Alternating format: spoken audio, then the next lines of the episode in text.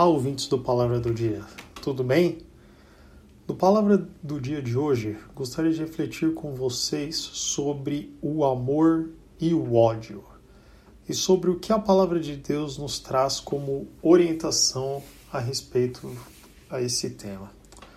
Para começar, gostaria de trazer a nossa reflexão o seguinte ponto: Você tem inimizade com alguém? Você considera alguém como seu inimigo?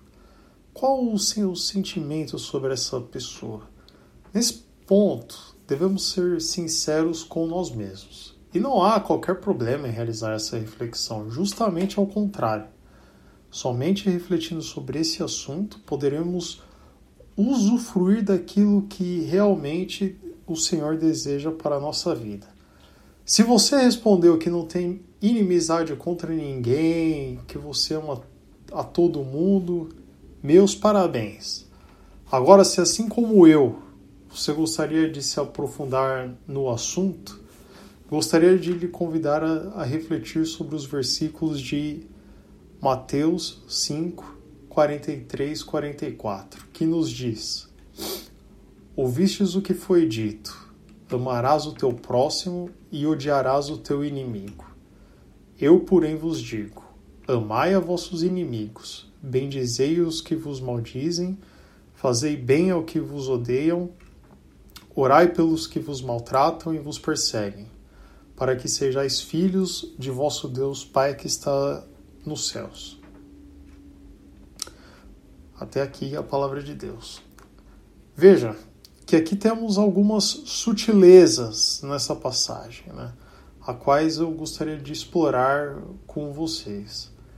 Em primeiro lugar, veja que era normal para aquelas pessoas daquela época, né, amar somente os seus próximos. A pessoa que estava ouvindo é, aquilo pela primeira vez, a cabeça dela era comum. Você ama aquele que é parecido com você e aqueles que não são parecidos você odeia, né? Sim, odeia os seus inimigos, ou seja, aquela pessoa que não é muito parecida contigo. Aqui eu gostaria de trazer uma pergunta. Essa sentença ela foi escrita praticamente dois mil anos atrás, um pouquinho menos, mas vamos assumir dois mil anos. Parece que em termos de sociedade a gente não mudou muito, né? Basta olhar a situação do nosso país em aqui, pleno outubro de 2022. Agora, veja que essa é a introdução do tema, onde é apresentado um fato aos ouvintes de Jesus antes de Jesus fazer essa revelação que a gente acabou de ler. Ou seja, até aquele momento em que as pessoas não conheciam Jesus, seria admissível o ódio aos seus inimigos. Mas veja a continuação. Jesus diz que devemos, na verdade, amar aos nossos inimigos falar bem daqueles que falam mal de nós, fazer o bem àquele que nos odeiam, orar, clamar pela bênção de Deus por aqueles que nos perseguem e nos maltratam.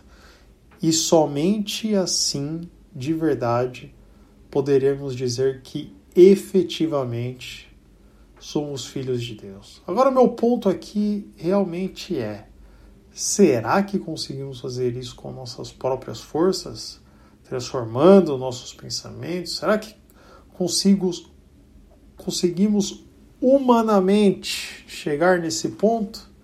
Sinceramente, eu não acredito. Acredito que somente chegamos nesse estágio por meio da ajuda do Espírito Santo. Entretanto, vale ressaltar que a vontade de ser transformado, de reconhecer que somos falhos e de clamar pela transformação do sangue de Jesus em nossas vidas, isso sim parte de nós. Então, meus irmãos, minhas irmãs, que possamos clamar diariamente pelo sangue de Jesus, para que de verdade a oração do Pai Nosso, em referência à sentença ali nos, escrita em Mateus 7,12, que nos diz: E perdoa-nos as nossas dívidas assim como nós perdoamos aos nossos devedores. Seja uma verdade em nossas vidas, que possamos ser perdoados por Deus na medida em que perdoamos aos nossos inimigos. Que o Espírito Santo tenha misericórdia das nossas vidas, transforme o nosso entendimento e os nossos corações e que tenhamos espaço somente para o amor dentro de nós e não possamos dar espaço para o ódio em nossas vidas. Que o Senhor Jesus abençoe o seu dia e até a próxima. Um forte abraço.